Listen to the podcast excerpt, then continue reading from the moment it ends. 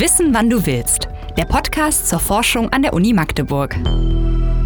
Es heißt ja, tu Gutes und sprich darüber. Und genau das wollen wir mit unserer neuen Podcast-Reihe auch erreichen.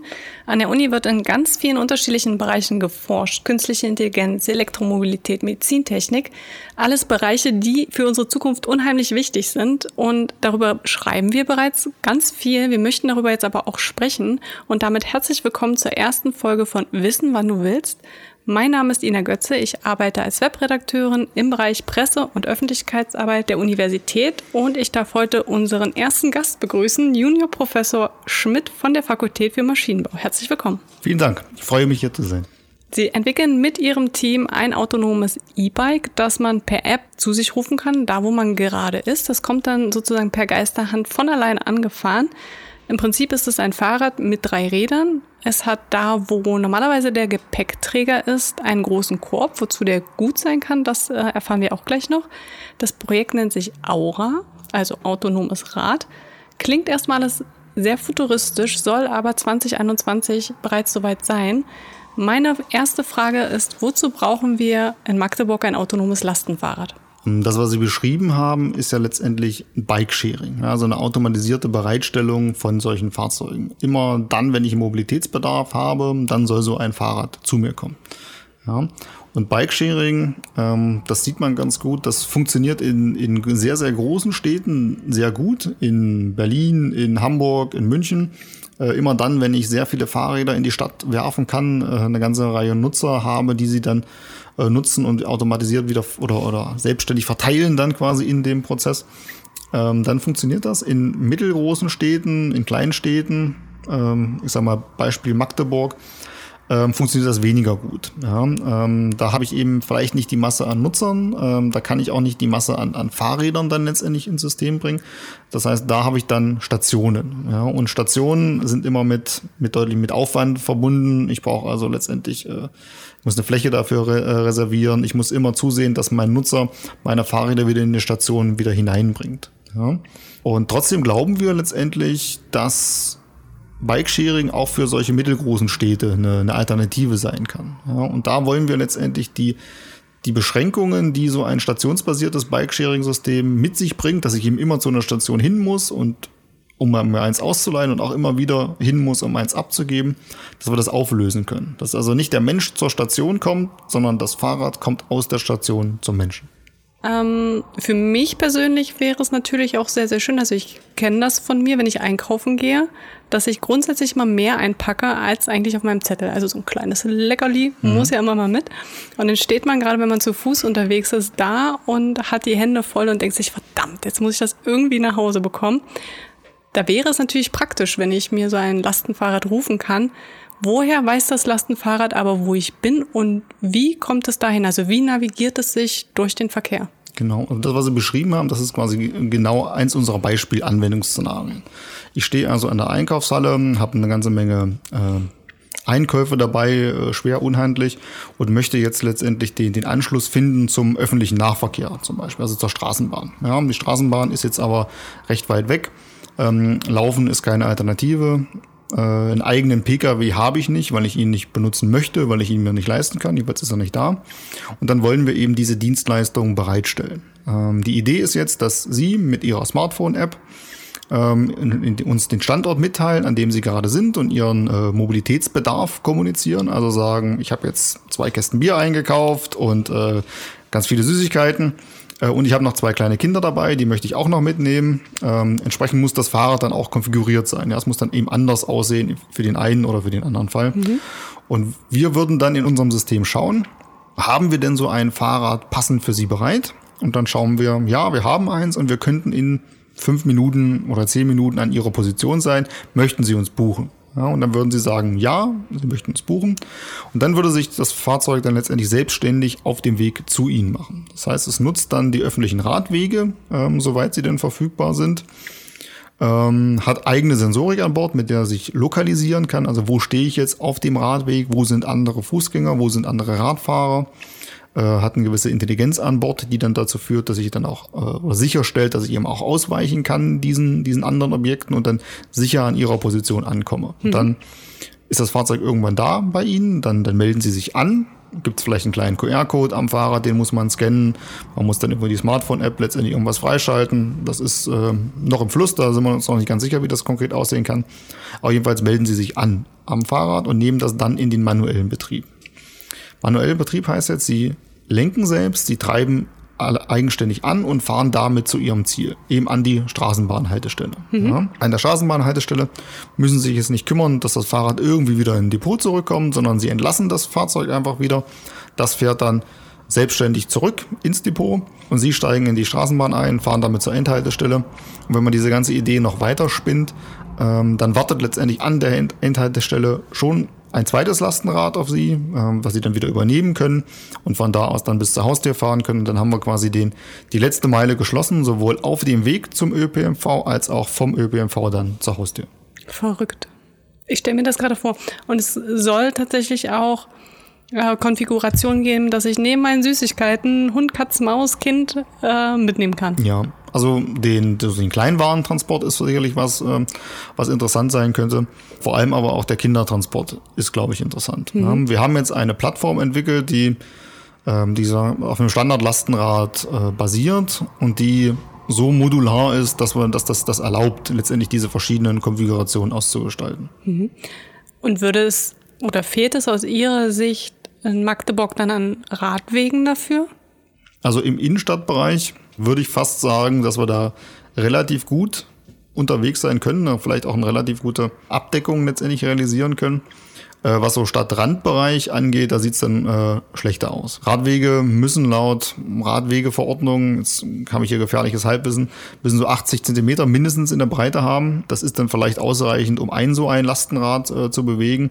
Äh, wenn sich dann zwei begegnen sollen, dann sieht es schon schlechter aus. Ich sag mal, was wir tun wollen in unserem Projekt, wir wollen so prototypisch mal, mal zeigen, dass sowas prinzipiell geht, mhm. dass man diese Fahrräder von A nach B schicken kann.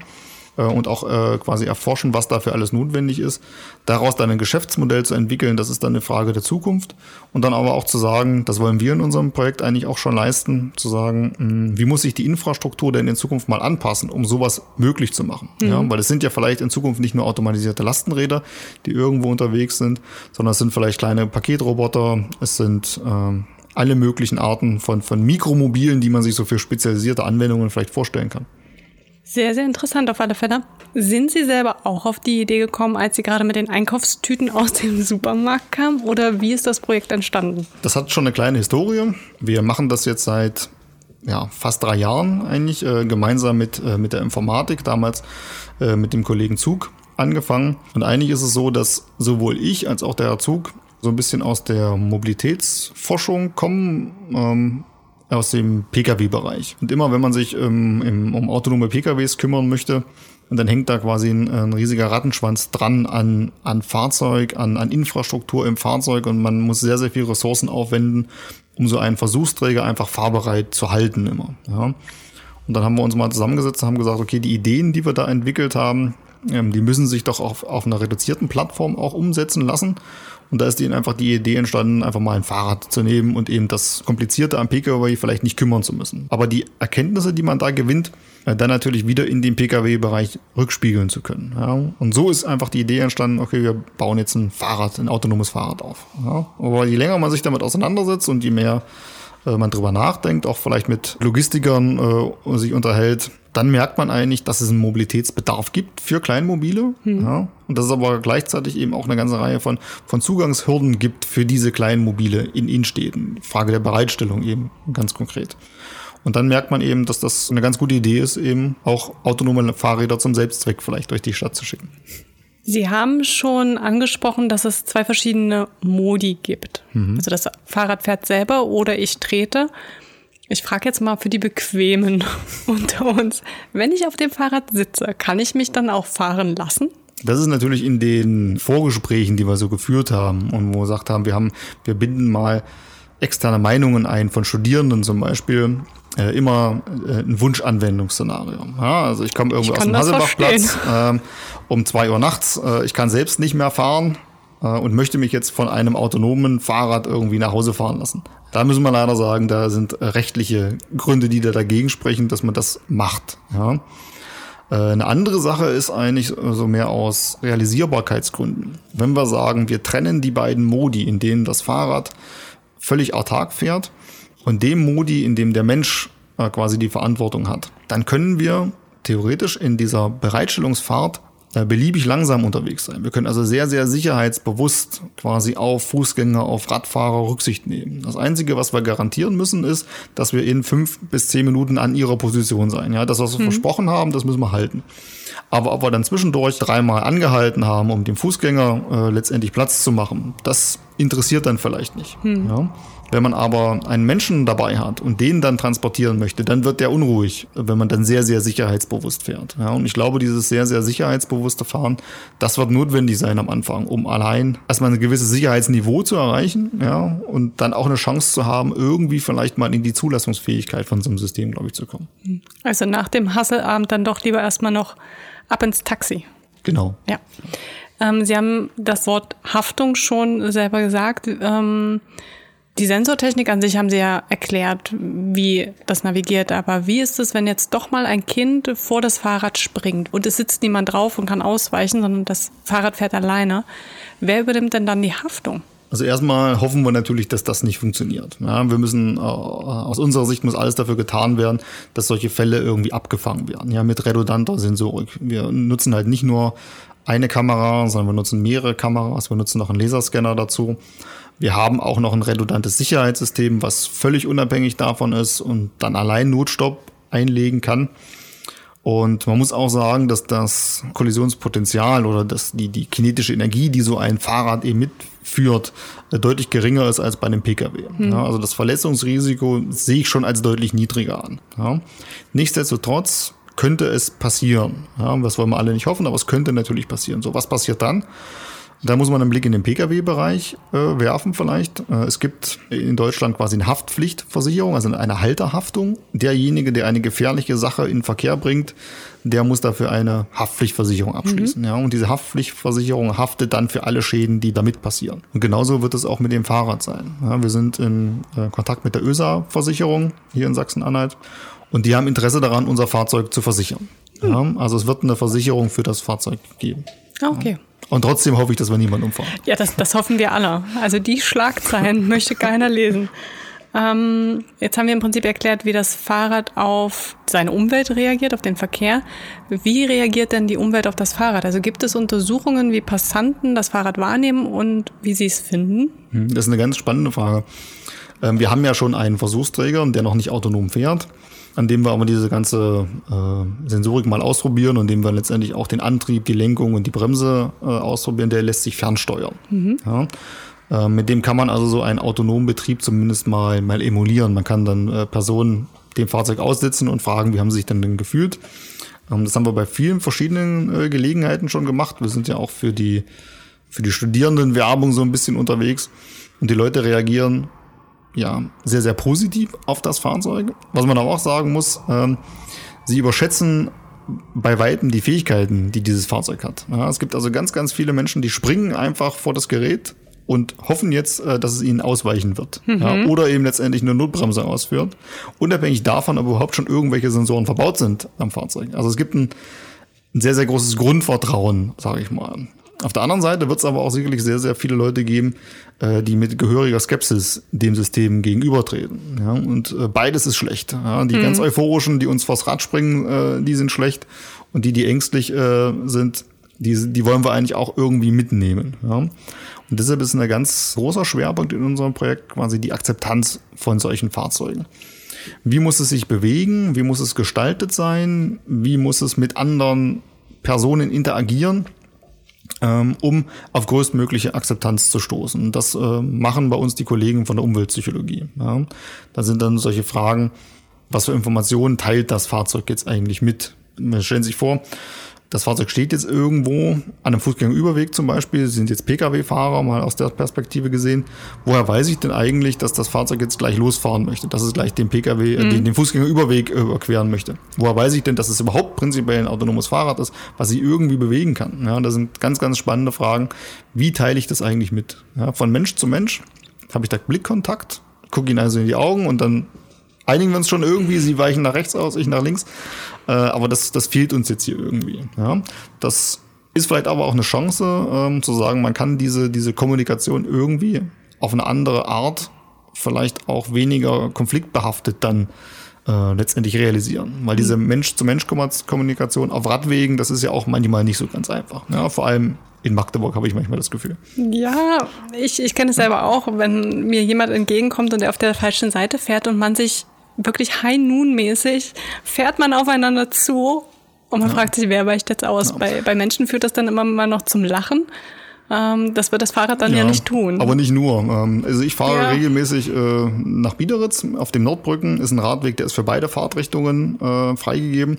Und ich werde mindestens dreimal im Jahr übel angepöbelt, weil ich auf der falschen Seite, vermeintlich auf der falschen Seite fahre. Oha. Ja, und das, das wäre auch eine Option. Vielleicht sollten Sie das Fahrrad auch dazu bringen, dass es pöbeln kann. ja, vielleicht, ja. Gibt es, bis es dann soweit ist, noch andere technische Hürden, die Sie überwinden müssen? Also ganz, ganz viele. man meint ja, ähm, autonomes Fahren, das ist ja eigentlich fertig. Ja, Tesla macht das ja schon eine ganze Weile, da gibt's Google, da gibt's Uber, die haben alle diese großen Versuchsträger. Und eigentlich warten wir nur noch so auf den letzten, das letzte Initial, jetzt Initialzündung und dann geht's eigentlich los und dann fahren wir alle autonom. Ja. Ich glaube nicht, dass das schon so ist. Ja, es gibt ganz, ganz viel zu tun auf ganz, ganz vielen Bereichen letztendlich. Ja, das fängt bei der Sensorik an, das fängt bei der bei der Situationsinterpretation an, das ist bei der Planung, also wie, welchen Weg fahre ich denn jetzt ganz genau. Ähm, dann sind es die, die Interaktionen Mensch zu Mensch, Mensch zu Maschine, ähm, wo es Fragestellungen gibt. Ähm, dann ist quasi das gesamte logistische Konzept dahinter. Ähm, also das einzelne Fahrrad, das ist ja schön und gut. Ja, mhm. Das wird uns aber die Mobilität in Magdeburg dann vielleicht nicht retten. Äh, eine Flotte von Fahrrädern, eine koordinierte Flotte von Fahrrädern, ähm, dann vielleicht schon oder kann zumindest einen, einen Beitrag leisten. Ja, also ich denke, es gibt auf ganz, ganz vielen Ebenen ganz, ganz viele Fragestellungen, die wir, die wir vielleicht nicht alle abschließend beantworten können, aber wo ich doch hoffe, dass wir zumindest einen ganz, ganz großen Schritt tun können. Beim Autoverkehr kann ich mir vor allem auch noch vorstellen, wenn mit einmal alle Autos autonom wären, wäre es wahrscheinlich auch einfacher, weil die sich dann untereinander sozusagen unterhalten und kommunizieren können, mhm. als wenn man dieses Mischmasch hat. Und das wäre bei dem Fahrrad ist es ja auch, es wird ja ein Mischmasch bleiben, dadurch, dass Fußgänger ja nicht autonom gehen werden, sondern ja. die werden ja bleiben. Ja. Gibt es dann, mal angenommen, es ist jetzt soweit und es kann losgehen, Ideen, wo das Fahrrad in Magdeburg mal fahren soll, was es kosten soll, wenn ich mir so ein Fahrrad miete und gibt es vielleicht auch andere Nutzungsszenarien? Also zunächst mal in unserem Projekt wollen wir eine, einen prototypischen Betrieb auf dem Campus der Uni realisieren können. Hm. Ja, also ganz große Hoffnung ist also, dass der Rektor sich irgendwann mal so ein Fahrrad quasi vors Rektorat rufen kann, damit zur Mensa fährt und es dann wieder quasi in unser Depot äh, zurückkommt. Das ist quasi eine Perspektive bis, äh, bis 2022 vielleicht. Ja. Darüber hinaus muss man sich dann die Frage stellen, äh, wo ist es sinnvoll, welche Anwendungsszenarien sind sinnvoll der Innenstadtbereich würde einem vielleicht sofort einfallen. Äh, da haben wir uns in, in einem Vorprojekt mit Partnern von den Nahverkehrsbetrieben, von der NASA ähm, auch schon mal unterhalten. Und die sagen dann, ja, das ist eine gute Idee. Aber in Innenstädten, da haben wir eine sehr, sehr gute Abdeckung mit öffentlichem Verkehr. Ja, mhm. ähm, da ist es eigentlich, da fährt der Bus und die Straßenbahn im 10-Minuten-Takt, da ist es vielleicht gar nicht notwendig, äh, letztendlich so ein zusätzliches Verkehrsmittel irgendwie zu haben. Ja. Aber gerade in Stadtrandgebieten, da wo eben die Endhaltestelle der Straßenbahn ist, wo die Endhaltestelle des Busses ist, da kann man ein Geschäftsmodell etablieren. Mhm. Ja. Dann ist die Frage des Warentransportes, was wir ganz am Anfang mal angesprochen hatten. Wenn ich also sage, ich habe jetzt ein autonomes Fahrrad, das liefert mir jetzt autonom Pizzen aus. Uh. Ja, vielleicht sowas. Ähm, die Frage ist, wie kommt jetzt die Pizza äh, von der Haustür unten noch in die fünfte Etage hoch? Die muss man sich dann auch irgendwie wieder stellen, ja. Äh, wie stelle ich sicher, dass die Pizza auch heil ankommt und nicht äh, unterwegs von irgendjemandem aufgefuttert wird, der quasi aufs Fahrrad aufspringt? Das sind alles ganz, ganz viele spannende Fragen, die dann notwendig sind, um wirklich ein Geschäftsmodell daraus zu entwickeln. Und ich glaube, da gibt es ganz, ganz viel Potenzial. Ja, ähm, die Frage, wo genau und wie genau, da versuchen wir jetzt den ersten Schritt zu gehen. Erstmal technisch ist es machbar. Die und die Randbedingungen sind an die Infrastruktur zu stellen. Und dann kommt letztendlich der nächste Schritt. Mhm. Ja, und die Frage, was es kostet, kann ich nicht beantworten. Ja, ähm, so ein Fahrrad selbst äh, ist quasi sehr, sehr teuer. Die, die ganze Sensorik, die wir einbauen müssen, das sind mehr oder weniger Einzelstücke aktuell. Da tut sich ganz, ganz viel, auch getriggert vom Automobilbereich. Aber das Fahrrad selbst wird sich im im fünfstelligen Bereich dann irgendwie bewegen. Ähm, es ist aber auch nicht gedacht, dass ich im Privat mal ein autonomes Fahrrad kauft. Ja, das wäre ja auch mhm. Quatsch. Also es ist ein Verleihsystem und ich zahle dann Miete. Und da hat äh, die NASA und die Nahverkehrsgesellschaft äh, Sachsen-Anhalt mal angedeutet, man könnte das letztendlich in den Verkehrsverbund mit aufnehmen und es wäre dann letztendlich an einen Einzelfahrschein gekoppelt. Mhm, ja, wenn ich also eine Monatskarte habe von der MVB, könnte ich das Fahrrad nutzen ohne zusätzliche Kosten zum Beispiel. Mhm. Ja, das wäre vielleicht eine Variante. Sobald Sie auf dem Campus testen, wir haben den Tag im Team tatsächlich festgestellt, wir bräuchten Fahrräder, Teamfahrräder, weil wir oft auch mal im G40 Termine haben. Mhm. Zu Fuß ist es tatsächlich relativ weit. Ja. Mit dem Auto wieder nicht sinnvoll, zumal der Uniplatz auch eher eine Geduldsprobe ist.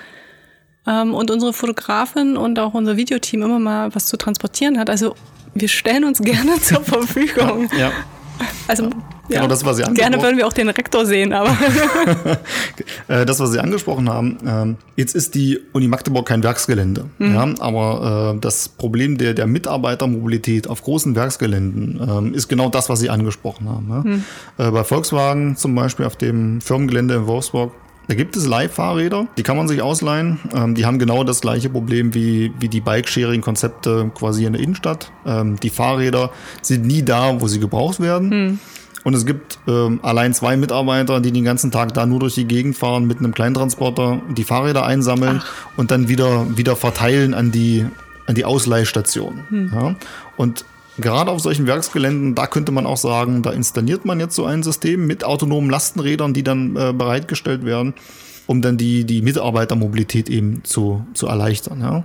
Und da sind wir dann, ich sag mal, von den Regeln des Straßenverkehrs, des Straßenverkehrsgesetzes nicht ganz befreit äh, aber doch zumindest deutlich freier, hm. ähm, sowas eben letztendlich auch schon in den Betrieb zu bringen, ohne dass es der Gesetzgeber über eine Anpassung des Straßenverkehrsgesetzes dann wirklich erlauben muss. Ne? Hm. Ja, und da könnte man Erfahrung sammeln auf solchen Gebieten. Das, das wollen wir auch tun. Da haben wir auch ein Parallelprojekt, äh, was sich diesen Fragen widmet. Und VW könnte mal schneller sein als Tesla.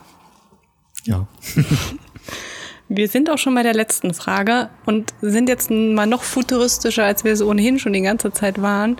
Wir sind im Jahr 2030. Was mhm. glauben Sie, wie sieht es um das autonome Lastenfahrrad dann aus? Ich hoffe, dass es dann ganz, ganz viele autonome Lastenräder in Magdeburg gibt, in, in Sachsen-Anhalt, in, in Deutsch, deutschlandweit, dass wir also quasi unserem System oder unseren Ideen da so ein bisschen zum Durchbruch äh, verholfen haben. Und ich hoffe, dass wir das noch viel, viel mehr sehen, dass wir also nicht nur Fahrräder sehen, sondern dass wir eben von diesen ganz kleinen, spezialisierten Mikromobilen, die auf eine Anwendung zugeschnitten sind, die leicht sind, die effizient sind, dass wir da ganz, ganz viel sehen. Und ich hoffe, dass der Verbrenner-SUV quasi irgendwann ausgestorben ist. dass wir den nicht mehr brauchen können, diesen Allrounder, weil wir eben ganz, ganz viele Spezialisten haben, die das viel besser können, die das günstiger können, die das umweltschonender können und die für jeden bereitstehen. Das sind gute Aussichten. Herzlichen Dank, Herr Schmidt.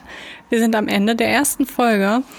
Vielleicht sehen wir uns ja auch noch mal wieder im Jahr 2030. Ich hoffe, ich konnte dann zumindest einen Teil einhalten von dem, was ich versprochen habe. Ja, wir werden sehen, wir werden sehen. Ähm, ganz herzlichen Dank auch fürs Zuhören. Wenn Sie Feedback haben, Wünsche an Themen, Ideen, Anregungen, immer gerne her damit an presseteam.ofgo.de. Und ich verabschiede mich und wir hören uns beim nächsten Mal. Dankeschön. Wissen, wann du willst. Der Podcast zur Forschung an der Uni Magdeburg.